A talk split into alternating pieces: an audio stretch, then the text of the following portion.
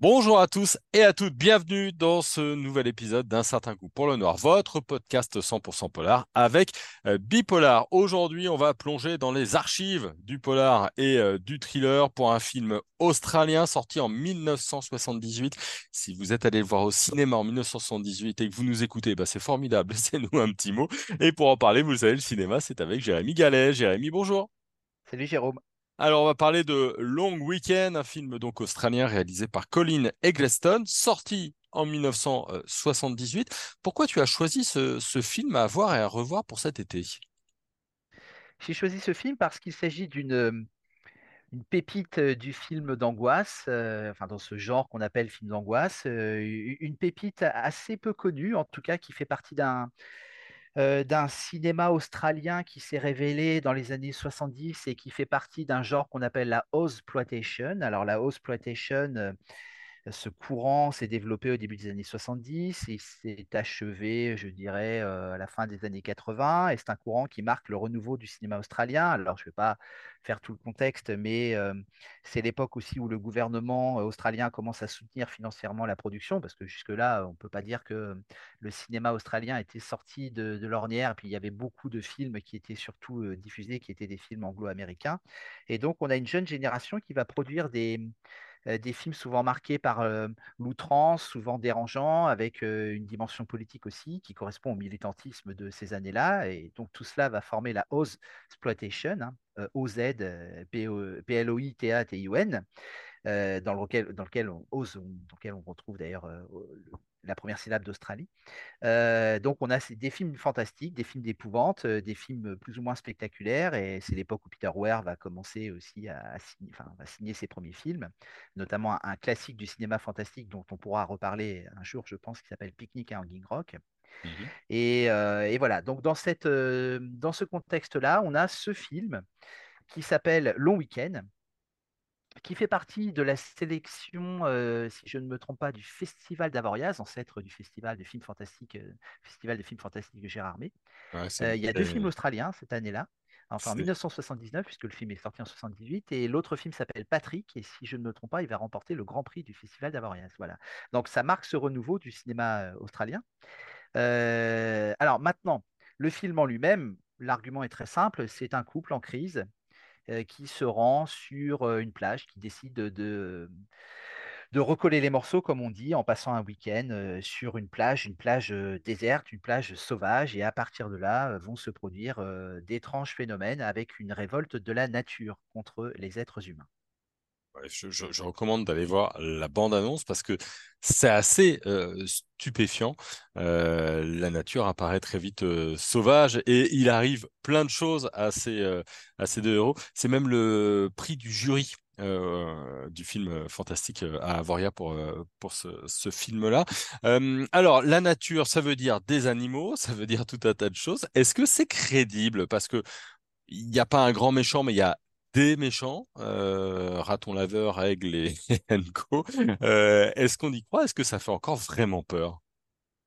Bah, Il faut bien se dire que dans euh, cette catégorie des films d'horreur qui mettent en scène des animaux et qui ont catégorie qui a d'ailleurs engendré des films plus ou moins crédibles, plus ou moins ridicules, ce film-là est totalement crédible parce que c'est un film qui pourrait s'apparenter à ce qu'on appelle un éco-horror film, donc il y a une dimension écologique, on en reparlera, c'est la révolte de la nature, mais c'est l'anti dans de la mer. C'est-à-dire que ce sont d'abord les êtres humains qui agressent la nature, ce sont d'abord des personnages qui se comportent très mal vis-à-vis -vis de la nature, il y a de multiples exemples de scènes, on a le protagoniste masculin qui tire sur tout ce qui bouge avec son arme dès qu'il se sent menacé. On a cette femme donc qui se sert d'insecticides pour se débarrasser de fourmis. Donc on ne peut pas dire que ce soit très écologique. voilà. Donc à partir de là, cette nature se révolte parce qu'elle est attaquée.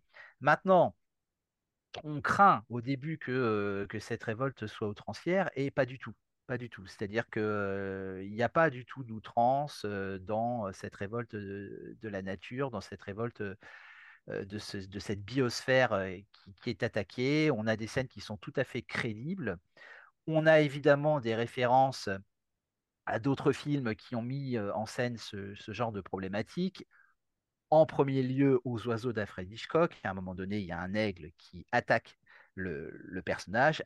Après que le personnage féminin, d'ailleurs, a rompu un œuf d'aigle, euh, ce qui est totalement symbolique parce qu'il y a aussi une histoire d'avortement. Euh, c'est un des motifs euh, qui explique la crise du couple. Euh, mais voilà, donc on a des animaux qui se révoltent sans que les scènes basculent dans le ridicule. Ouais, donc c'est euh, tout à fait crédible. Euh, c'est un film donc sur la révolte euh, de, de la nature, donc film plutôt écologique des années euh, donc euh, fin des années 70. hein. Est-ce que c'est aussi un film sur euh, cette époque-là?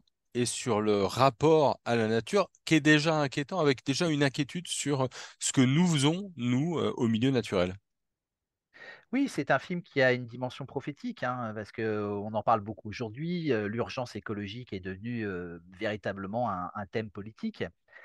Ça a commencé à émerger dans les années 70. On ne parlait pas encore d'urgence écologique, mais on alertait déjà. Euh, il y avait déjà des films qui, euh, qui parlaient de ça, et puis euh, des films qui, plus largement, évoquaient le rapport entre l'homme et la nature, posaient aussi la, question de, cette opposition tout à fait relative entre ce qu'on appelle la barbarie et la civilisation. Qui sont les vrais barbares? Qu'est-ce que la barbarie? Voilà. Alors là, évidemment, ça a une dimension anthropologique. On peut parler de Lévi-Strauss, hein, comme, comme disait Lévi-Strauss, le barbare, c'est celui qui croit à la barbarie. Il y a euh, des références à Délivrance de John Borman, qui est un grand Mm. classique de ces années-là. Euh, voilà, donc euh, oui, il y a, il y a cette, cette dimension qui est une dimension écologique, qui est une dimension philosophique, anthropologique, qui, qui s'insère très bien dans ce film-là. Et puis, avec les conséquences d'un comportement qui est un comportement totalement irresponsable des, des- des deux personnages, sans que la morale ne vienne se substituer à, à- à une atmosphère qui demeure fondamentalement inquiétante. C'est-à-dire que le, le film ne perd jamais de vue qu'il doit faire peur, et il, il y parvient très bien. Il y a notamment, il fait peur notamment euh, via les bruitages. Il y a, il y a une importance assez forte euh, du son dans, dans, Oui, dans ce film-là. Peut-être parfois même qu'on l'a un peu perdu de, de vue, mais là pour le, enfin dans les films d'aujourd'hui, mais là le son est vraiment euh, très très important parce que parfois on entend plus qu'on ne voit. Exactement. C'est un film qui joue sur le hors-champ, qui a très bien compris que ce qui faisait peur n'était pas forcément ce qu'on voit, ce qui, ce qui fait peur n'est pas forcément ce qu'on voit, mais ce qu'on croit voir, ce qu'on croit entendre. Et le film joue admirablement euh, des sons qui entourent les personnages, qui sont des sons d'animaux, qui sont des sons menaçants, qui sont aussi euh, amplifiés par une perspective réduite à certains moments de la journée. Je pense en particulier au soir où la, nuit profonde va dissiper. je dirais, l'environnement va, plutôt embrumer l'environnement et réduire la perception que les personnages en ont. À un moment donné, à la fin du film, sans dévoiler évidemment le contenu de cette fin, le personnage se retrouve seul se chauffe comme il peut, s'éclaire comme il peut, et des bruits vont l'environner, des bruits d'oiseaux, et avec après une scène qui va devenir visuellement beaucoup plus inquiétante, mais ça commence par des bruits, et effectivement, c'est un film qui joue assez admirablement de, la perception d'un environnement, sans forcément montrer, et c'est en cela que le film se maintient sur une, crête, une ligne de crête qui n'est pas forcément évidente, mais qui est tout à fait intéressante. C'est, on peut dire, le point culminant peut-être de Colin euh, Eggleston. Alors, on le connaît pas beaucoup, hein, mais euh, les, plus vampiriques de nos auditeurs se souviendront de Outback Vampire en 1987, je sais pas si je le prononce bien, Euh, mais aussi de Innocent Prey en 1984, un spécialiste donc du, film d'horreur qui en maîtrise plutôt les codes. S'il y en avait un à voir dans sa filmographie, c'est bien ce Long Weekend.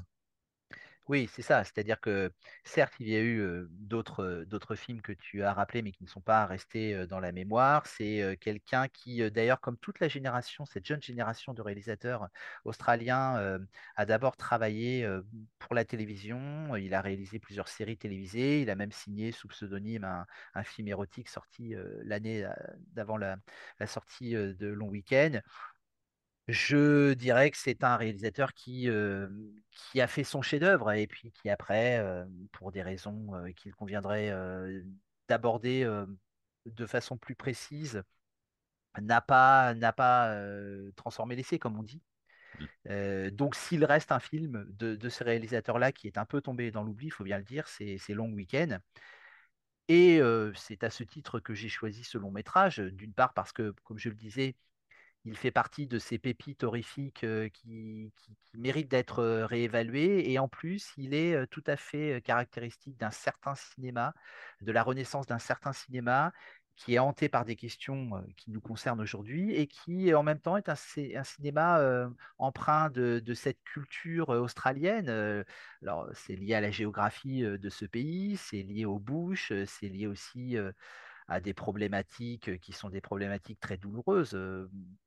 Voilà, je parlais de l'opposition entre civilisation et barbarie. On sait très bien aussi que l'histoire de l'Australie ça a été l'histoire du massacre des aborigènes. tout cela est évidemment comme une ombre portée par rapport au film, même s'il n'y a pas d'aborigènes dans ce film-là, mais il y en a d'autres. Il y a, d'autres films où il y a des aborigènes.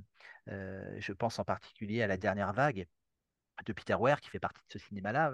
Donc voilà, c'est assez intéressant à ce titre. C'est un film qui, se, qui peut se lire de différentes manières et puis qui peut tout simplement s'apprécier en tant que film d'angoisse très réussi. Mmh. Voilà, vous avez compris, on vous recommande euh, ce long week-end. Alors pour le voir, bah, c'est facile, c'est sur euh, Prime Video, hein, le, catalogue regorge de, pépites. Euh, c'est une bonne occasion. Merci beaucoup, Jérémy. Merci à toi. Merci à vous qui nous avez écoutés. On vous souhaite un, bel été, une belle écoute. Et puis n'hésitez pas à nous laisser une petite note sur les plateformes sur lesquelles vous nous écoutez actuellement. Ça fait du bien au podcast et ça fait toujours plaisir. Bonne journée à tout le monde et à très vite.